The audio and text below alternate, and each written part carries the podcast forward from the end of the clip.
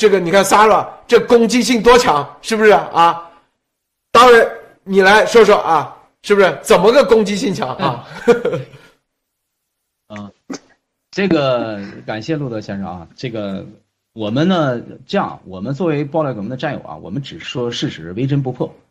咱们呢这个其实三年爆料革命啊，我们大家要明白，是文贵先生给了我们一个战斗的平台，一个机会，对不对，路德先生？如果说没有爆料革命，没有这个呃文贵先生给的我们打下这个基础，我们没有一个明确的方向，灭共这个终极目标，咱们现在这些战友。可以说，我们可能大家在各各行各业，是吧？各个国家，我们可能没有机会或者没有这个缘分，大家能相识，走在一起。所以，我我觉得呢，人要有一句话，就是人要不忘初心，或者说要学会饮水思源。所以说，你回看爆料革命这三年，其实就是既是跟共产党较量的，呃，这么一个一个浮屠会，也是人性整个展现出来这么一个过程。我觉得，所以说，呃，从我个人来讲，我学到了很多，都是一种考验。那么就就这个，我跟路德先生，其实咱们咱们俩也是很有缘分了，对不对？那么二零一八年五月份，我跟路德先生从最初做这个，呃，这个节目，从谈“一带一路”，啊，从做原油这个节目开始，所以我觉得其实心里啊都是对对方对战友的有这种珍惜，这种感情，因为不容易。那么反过来讲，我们都不是想做网红，对吧？我们也都不是想去利用爆料革命让自己获得什么。那么，如果说这个话三年前说，战友们可能觉得，呃，微微一笑。那么三年过去了，现在四年了，战友们，我们回看今天，是吧？什么人，在什么位置，做了什么？我去，我觉得交给时间。就像三年爆料革命，七哥在二零一七年出来的时候，他报的海航，他报的国内中南坑，报的这么多共中共的本质，还用去谁证实吗？我们爆料革命，我们这些战友，包括路德先生，咱们做了那么多事情。我们在意谁评价吗？我们在意谁的看法来证明我们自己做了什么吗？对吗，战友们？包括安红、安红姐、安红女士，你看看，在这个最早在澳洲，对吧？那么难，那么这个，那么这个，这个看不到我们前方谁是真战友，谁是假战友的时候，大家就在那儿做这个各种直播。最早出来是不是坚持咱们的这种信仰，坚持对呃文贵先生这我们这个正道主义，对吧？国最早我们叫郭七条，一直坚持一路走来。所以我是想说什么？这是时间在这摆着呢，事儿在这摆着呢，结果在这摆着呢。所以有些东有些东西呢，不是你用谎言你就可以去把事实给掩盖掉的。所以三年爆料革命有无数的战友，对吧？优秀，我们几位今天有幸坐在这儿，那还有多少他们因为种种的原因，他们不能出来，或者不能发声，甚至在墙内，现在迫于各种压力。所以我们我们坐在这儿，我们说的每一句话，我们要对得起自己，对吧？三年所做的，我们也要对得起那些战友，为真不破。那么你像萨尔这个事情，那么回头来讲，现在这个路德先生也也知道了很多鲜为人知的，呃，这个蒙在鼓里的，对吧？这个真相就是说什么呢？他利用你战友之间这种信任，利用爆料革命的这个平台，因为大家现在都是在各个国家各个不同的时区，然后呢，打着大旗正确，打着文贵先生的各种名名头由头，我为你好啊，是吧？路德，我只跟信你啊，对吧？对，对吧？一会儿让路德先生自己说说，是吧？路德，我就认你是吧？然后呢，你像那个我二零二零一八年当时给路德做节目的时候啊，因为那个时候呢，呃，路德先生这个平台很多这个各种人物都出来了，对不对？呃，那个时候呢，说实话来讲，我们并不是说想利用这个平台让自己觉得多么伟大、多么正确，是想有一个发声的机会，然后呢，把爆料革命的这种勇气，对不对？心中的那种那种点燃的那种希望的东西分享给身边的人，让给身边的人打开一扇窗。或者说一个开智的那么一个观点，这我们就就找到了这种呃这种我能为爆料革命做点什么的这这种感觉了，并不是说呃这个我们去拿它去做一个攫取的利益。三年前四年前战友们那有啥利益啊？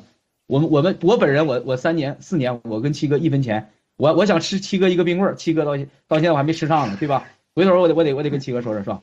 所以说咱们咱们说什么呢？哎，你自己是就是这个，我想起那句话，无欲则刚，对吧？安红姐。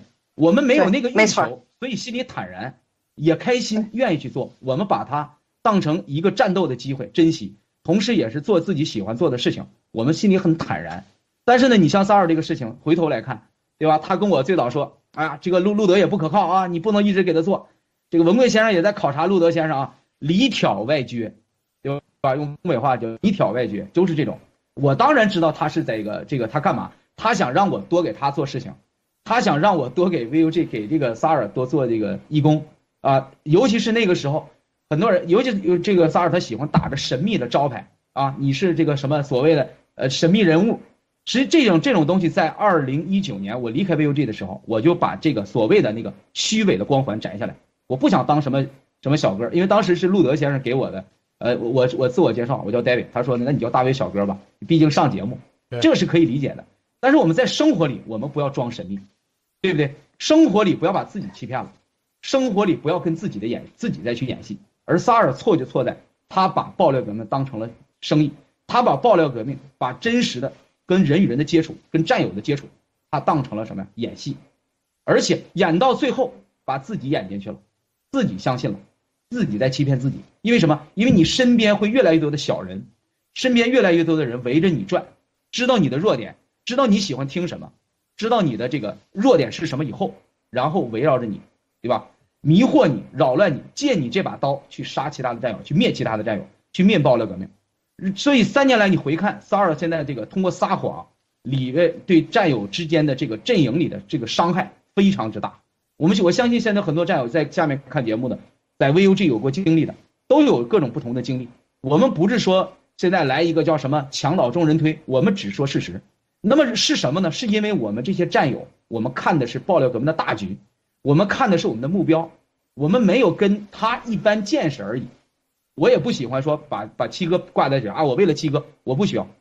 就像我离开 VUG，其实当时的情况是，七哥都好奇，因为那时候七哥在守校，对吧？我不想因为个人之间的一个纷争，实际上他已经超越个人了。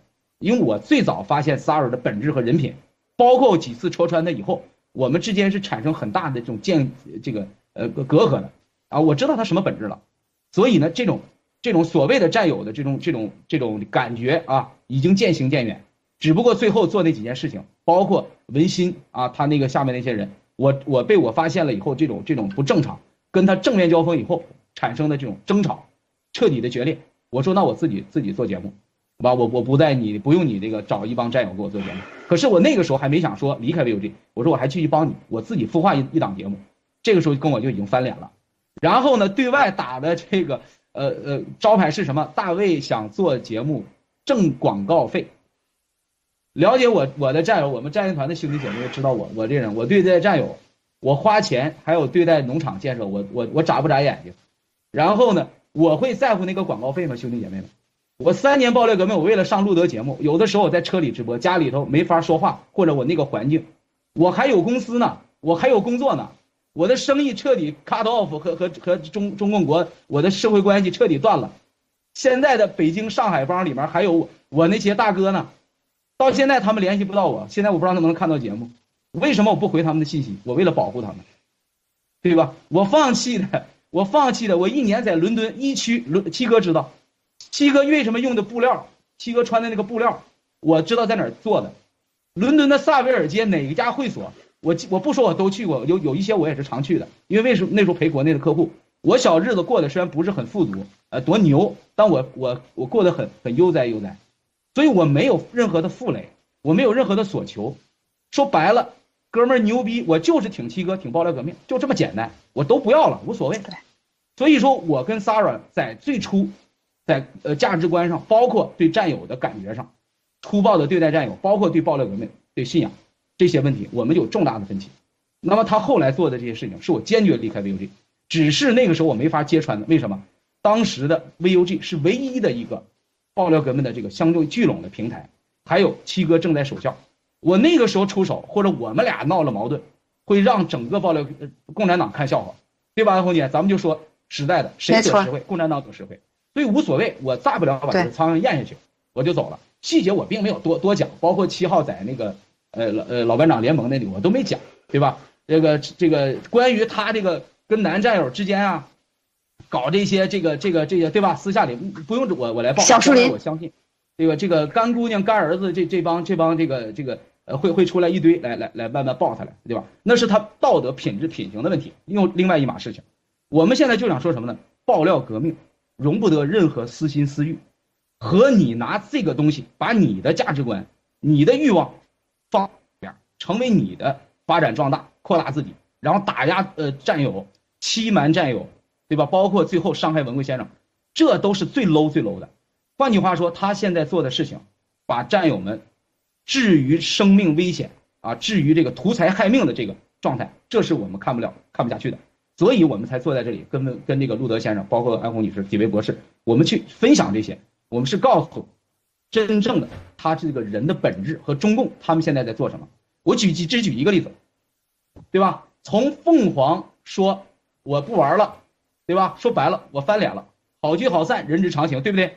这么短的时间内，他搞出个服务器，搞出个博客论坛，然后呢，里面现在的人都是去年十二月底、一月、二月。就是这个，sorry，这个今年啊，二零二一年，呃，一月、二月刚刚进到服务器里的人，打着什么请了的，有个韭菜请来，大家写这个博客，里边罗列的转款账号信息，它是什么呢？截一段语音，上面配一段文字，用说明式的引导你，误导你，然后呢来得出结论。可是你从上到下，但但凡有点脑子，一看那说明的是啥呀？说明的这个钱恰恰是合理、合法、安全的转移到了。对吧？G 系列吗？恰恰这个钱没有花到七哥包里吗？没买奔驰，没买宝马，对吧？没买这个迈巴赫吗？这恰恰说七哥给不战友们的钱财保护的好啊，对不对？所以你要看你们代表谁，就这个人他发这个东西，他代表谁？你用的论据论点来自哪里？是不是？我们是反共灭共的，我们当然要要要这个规避共产党的围剿，是不是这个道理啊？对不对？我这个钱我没花到伦敦一区那会会所去。我没去 Scavo 去去买买布料去，所以说这个这个这个拿出来的东西，恰恰应该是什么？帮了我们，告诉了我们这个钱该怎么花。还有一点，让我们看看，你既然想说这个钱的来源，你为什么不上来谈 VOG 的钱是怎么回事？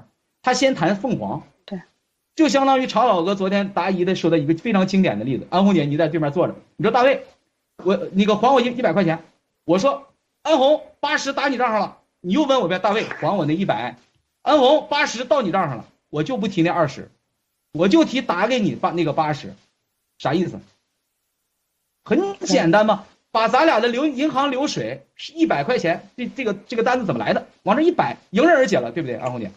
对，你想去杀爆料革命，你想去灭文贵先生，灭呃 G 系列，很简单，拿出实锤证据，银行账单往这一对，一剑封喉，就像我讲的，你至于脱裤子放屁费这么大劲吗？是不是你演的这么 low 吗？对吧？还还一条文字配一条语音，其实很简单，上下这个东拼西凑结，因为你听不到的那个上下文语音，你为啥不敢放？是不是一个逻辑？对，上下文语音他不放，他用文字编好的文字放在那儿，叫什么？引导你的思路，让你想象下一句话对方怎么答的。这这最 low 的招，这是中央电视台里边，就像我说草台班子的剧组，整个几个剪辑的师都能做到的，而他们的现在这个手法。服务器里边这个，你注意看他那个语言，就是当年共产党扫地僧出来打爆料革命、诋毁七哥那一套活是一样的，对吧？而且今天我在这讲，我当着这个视频直播，当然你听着，今天我就再次爆料，最早在战友里，你亲口跟我说过一句话，你说你怀疑文贵先生的啪啪啪过三秒的视频就是真的，是不是你骚扰？对吧？是不是你骚扰说过这样的话？这就是骚扰的这个这个人。所以说我我想说什么呢？一个人的本质和本性，他是掩盖不住的，他只是早漏和晚漏。我们是因为爆料革命，我们不 care 他，我知道他很 low。就像我三号、七号给他概括的：无德、无脑、无才，这个人就是三无人员。OK，所以说，只是你玩的太烂了，现在你去伤害那些战友，对不起了，对吧？老天都看着呢，你会遭到应有的报应和惩罚。路德先生回应两句吧，谢谢谢谢。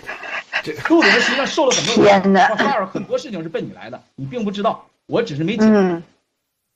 对，因为你知道那个萨尔当着我面，你一直都说：“哎呀，卢德，我这个就是我绝对最挺我啊，就是要我让我意思说让我一直百分之百相信他，知道吧？啊，然后在我面前说啊，这个不行，那个不行啊，这个一定是特务，那个一定是特务，说。”大卫是特务，然后老姜是特务，谁都那个。然后你不要跟这个大卫做节目，他跟我说，他说不要跟大卫做，大卫大卫怎么怎么怎么啊？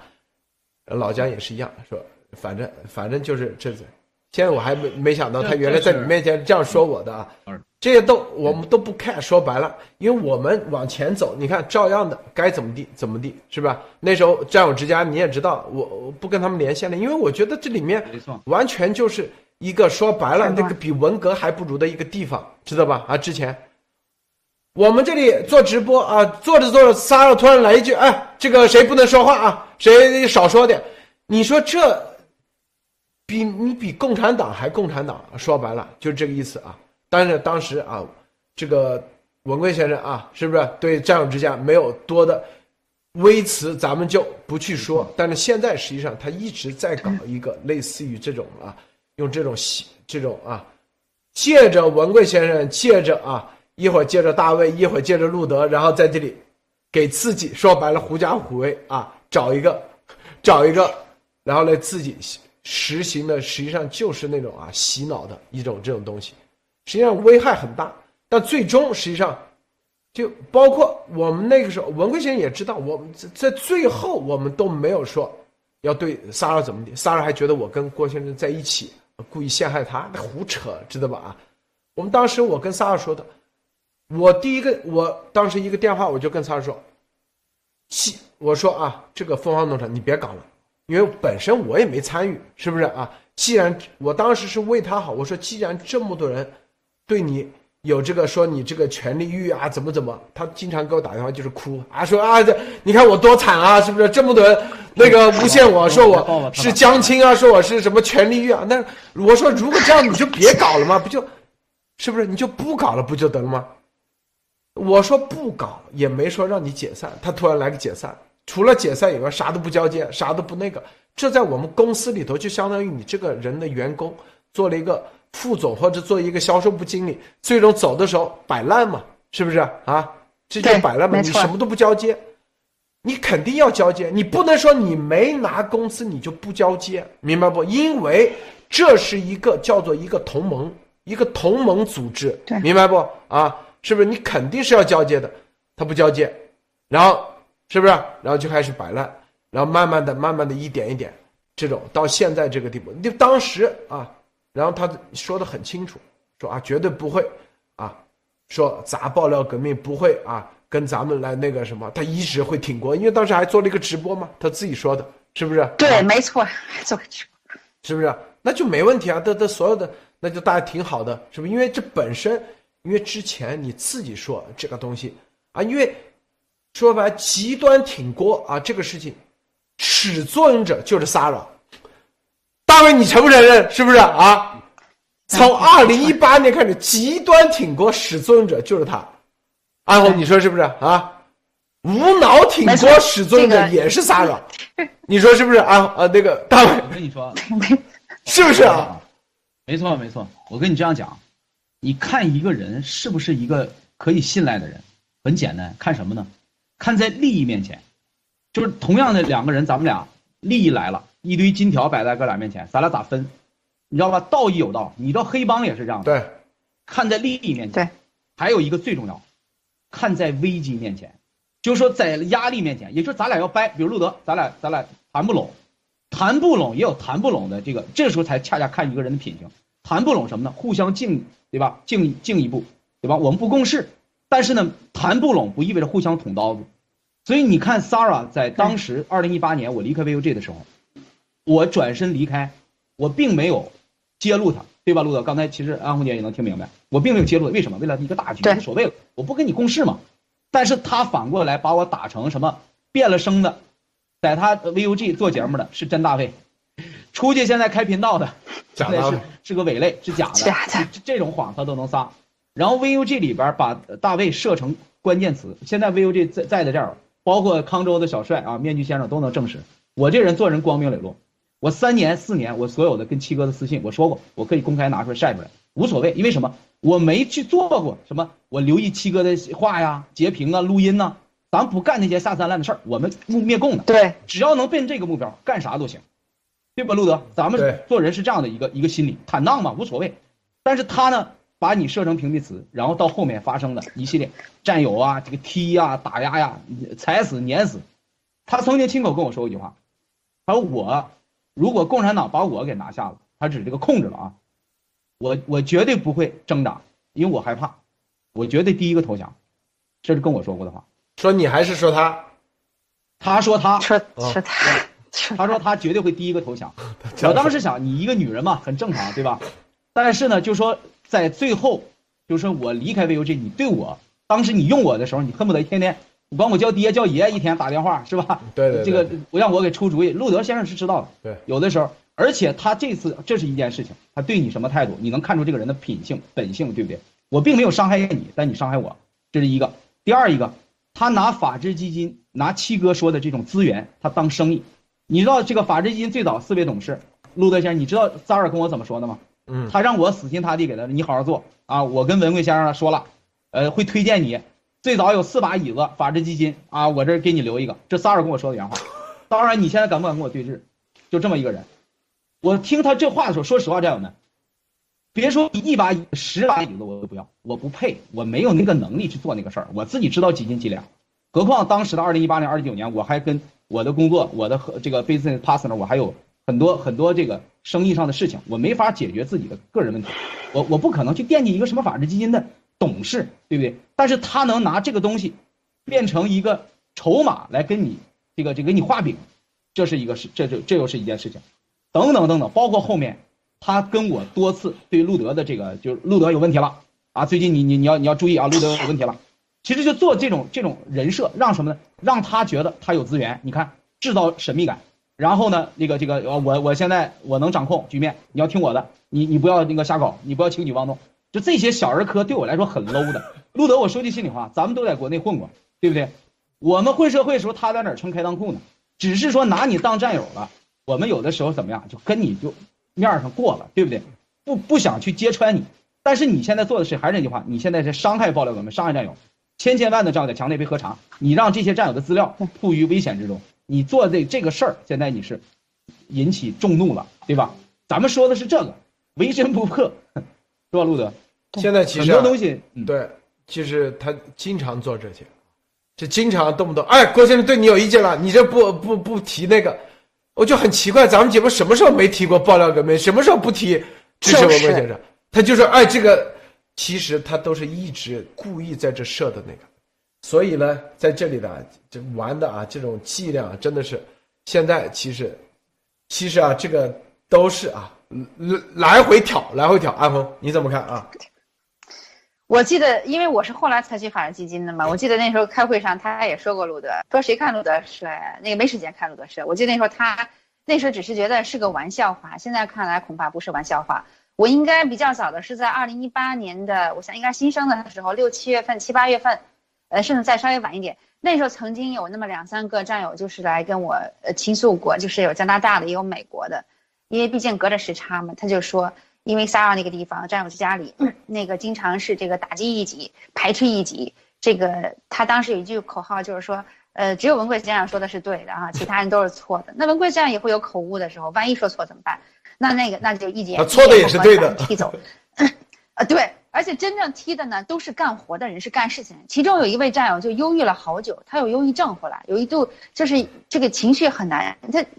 无怨无悔来奉献的，就做了很多事情，最后被一脚踢飞。那你想想，最后就有点忧郁症，忧郁至少了挺长一段时间。那后来那时候聊开的时候，我都我也跟大卫先生特别像，我就觉得，毕竟那个 VOG 战友之家是个挺大的平台，还没有那么多。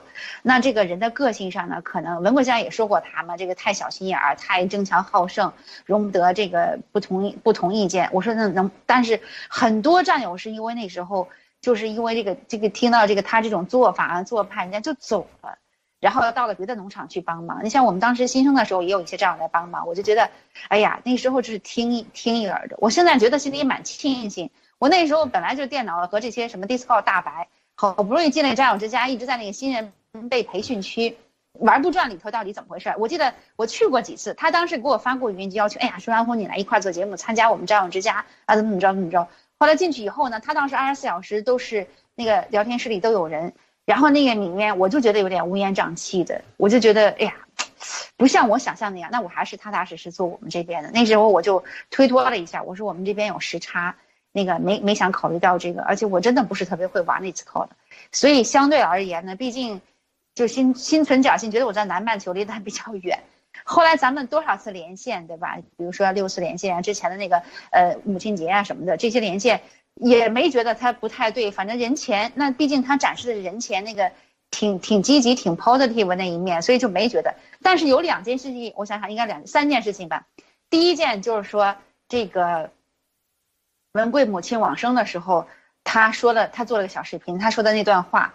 我觉得那段话就怎么都我都不可以理解是从撒尔嘴里说出来的，就当时我想很多战友看了有有有有问题，大家知道我说的是什么对吧？我就觉得怎么说话都不都不应该这么说话。第二件事情也是因为是我想是什么事情，这个这个，啊，就是他到了大使馆，然后醉醺醺的那次，我觉得如果是那种状态，你就不要做视频了。他当时这个站站扶着晃晃晃。哎呀，我当时觉得也也可能我自己也是个女性，我要是醉成那样子，我就摆脱，我就不去上视频了。结果这个呃似醉非醉半醒非醒，然后做那个视频，哎，我也勉勉强强看下来，觉得好难受。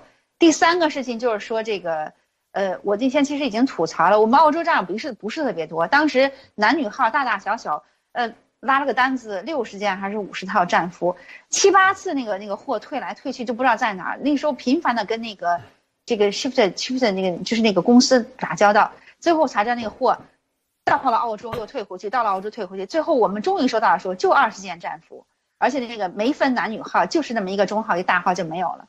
我当时其实一直想，哎呀，能不能跟萨尔，在我就一直好久，因为战友们都没拿齐嘛，我就想特别想跟战那个萨尔发个信。说如果那个站桩有富裕的话，能不能再给我们澳洲寄一批？我也知道那个邮费挺贵的，我也知道挺不容易的，我也知道他负责全世界的那个那个战俘那个投递，可能真的不容易。我就是好多战友在澳洲在问我的时候，我真的是就压下来了。后来我就一直都没有再提，等到事后后来听文贵先生说他那边至少还有一千件战装的时候，我真的是心里觉得太替我们这些战友这个抱不平，我觉得太难受了。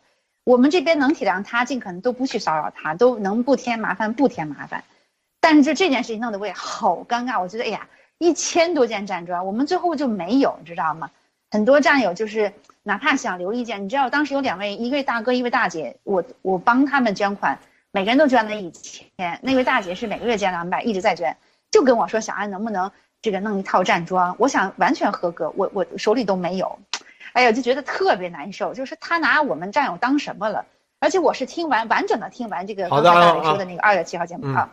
好的，这个，这很多人说啊，我们为什么要讨论 Sara 这个？首先，我要告诉大家，这个很重要啊。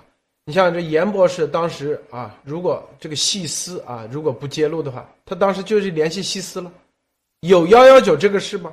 有，那肯定的第一时间可能就被卖了，知道吧？啊，对，这就是一个概念，这是第一。你像，那我们那联系路德社严博士，现在好好的，是不是啊？这就是一点一点，对，我们叫日拱一卒一点。但是萨罗当时也针对我，但我们做事就是一日拱一卒，一天一天，用用行动来验证一切，知道吧？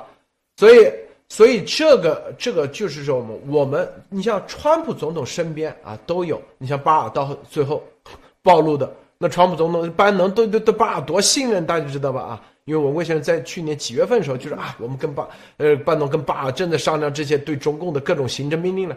巴尔当时都是很支持的，没想到到最后，你看这纳瓦罗直接说了，不是我们说的，是不是？所以很多事情这是战争，知道吗？萨罗的这种事你就知道啊，就是他的中共就是转守为攻。大家看啊，今天晚上我们做节目将会来谈，是不是中共这个？这个转守为攻啊，现在全面的啊，要来围剿啊，咱们这绝对的啊，告诉大家啊，这个事情不是大家想象的这么简单。战场上是不是？战场上你以为啊，光享受着大家这个千呼万唤那种感觉，随时一样的就会毙命的啊！你身边的每一个人，说不定啊，像那像都像 Sarah 这种，是不是？他的暴露，他的曝光。他主要的目的就是什么？目的就是，在之前就收集大家，现在其实其实就验证了，不断的来回挑，挑是不是？到后期你知道他怎么挑吗？对，他就，因为他挑我文贵先生，我和文贵先生挑不动，他挑了可以说挑了两年多几年，到后期他换策略了，知道吧？啊，他就整个战略之家就把我抬起来，啊，我们只听路德节目，我们只听，就是这个又是另外一个调的方式，知道吧？所以当时文心发说啊，我们只听路德和 Sara 的，它是另外一种挑方法，天哪！知道吧？他就换挑方法，然后在凤凰农场、凤凰城啊、凤凰城那里说啊，所有人天天就只听路德节目啊，吃饭也必须得看，就把这个东西传到文贵先生那里，知道吧？让别人觉得我天，明白。好像我跟他是一起的啊！所有的东西啊，包括推特上，你看很多人也在这发推，说什么啊，什么我是背后怎么怎么，说什么这什么什么搞什么口罩厂那个。首先第一啊，口罩厂不是 Sara 的这个核心的问题，知道吧？核心的问题是别的，知道吗？啊，第二，农场当时就是要建立这个叫生态圈，是不是啊？当时你记不记得？对。阿红，咱们直播的时候，没错没错，你农场就是要让自己各自能够啊存活，你能发展自己的项目，这多好，是不是？是站在这个前提条件下，现在一个个说啊什么农场是我策划什么，首先第一啊，这个东西，如果要能搞成口袋厂，我绝对支持。如果说哪个地方，如果是不是啊，能搞成自己每个农场能有自己的项目能运转。那那个那肯定是好事啊，是不是？但是这个资金怎么来？所有的东西是不是规则没有定？未来按照规则走，这是很关键的，是不是？但核心的问题不是这个，核心的问题是什么？你不交接，说白了，你在这里摆烂，然后最后反过来，是不是做这些事情？你说是不是啊？对，所以这是最核心的。但是你看，这推特上就很多人来攻击啊，这个啊一一系列的又开始，所以这他的这种做法啊，就是一系列的这种做法是典型的。我们现现在往回看，他是就是应该是这种国安的，就国宝的一系列的这整套的运作方式啊。现在慢慢的，基本上看清楚了。之前咱们也不是说随随便便啊，如果说萨拉第一天我们就。啊，路德马上就做节目说把他打成特务，就跟萨瑞一样啊。安红，你不在 VOG 了啊，大卫不会在 VOG 第二天，就大卫就是特务，就开始。我们从来不这样做，都是一点一点、一点一点、一点。那十几天了，几十天了，一个多月了，是不是？那文贵先生也没有说一开始就对他萨瑞说什么，那这这不是他一点点天天啊，然后所有的事情都他做的事逐步的验证他所有的。这些东西啊，他是有目的、有策划的，这就你基本上我们才开始来说这些事情。而说这个事的主要目的，不是说我们有多好啊，我们有多伟大，只是让尽更多的人不要被骗。为什么呢？就像那个细思一样一样的，是不是啊？如果不揭露出来，那严博士可能当时就联系西斯去了，是不是啊？因为西斯这个电话可以做节目，都可以去打嘛，是不是啊？就打完了，估计也没啥效果。第一，第二，然后可能随时就被灭了。严博士是不是在香港？是吧？这是我们为什么要站出来要做这个事情的？是不是？那就包括纳瓦罗，他也要揭露巴尔。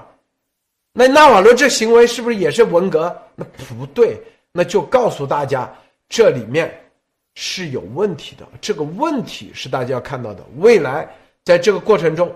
会出现一系列这样的，战场上很正常啊，是不是？你身边的人一看，原来是别人的特务，对方潜伏进来的啊，所以啊，中共啊，就是在这里头搞事，策划这一系列，扰乱咱们的军心，扰乱咱们的这个啊，这个打心理战，这是中共的强项。但是没事，这更表明了咱们的强大啊。这个莫博士。呃，据我所知，当时我跟沙尔基本上没有接触，但是我知道，好像我们去年在这个病毒，呃，严博士爆出来以后，还有我那时候说出枪利亏以后，好像群里很多的这个打压和不信任的声音，可能当时我记得，杜德先生也是承受了巨大的压力，这个事情可能好好像也是来自于沙尔那边的。所以说这个事情说明我们整个爆料革命中仍然在呃组织结构和形式中有很强的中共的特色，这也是给我们一丝警钟。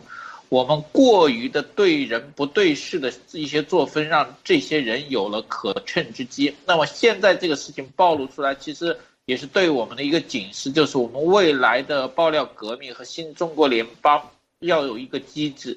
要有一个去中共化的机制，要像美国一样，即使总统出错，也有人能指出和纠正，这是一个非常好的机制。这次是真的是给我们一个深刻的教训。我们在灭共的同时，仍然要在自己身体中叫做什么去中共的毒。好的，路德。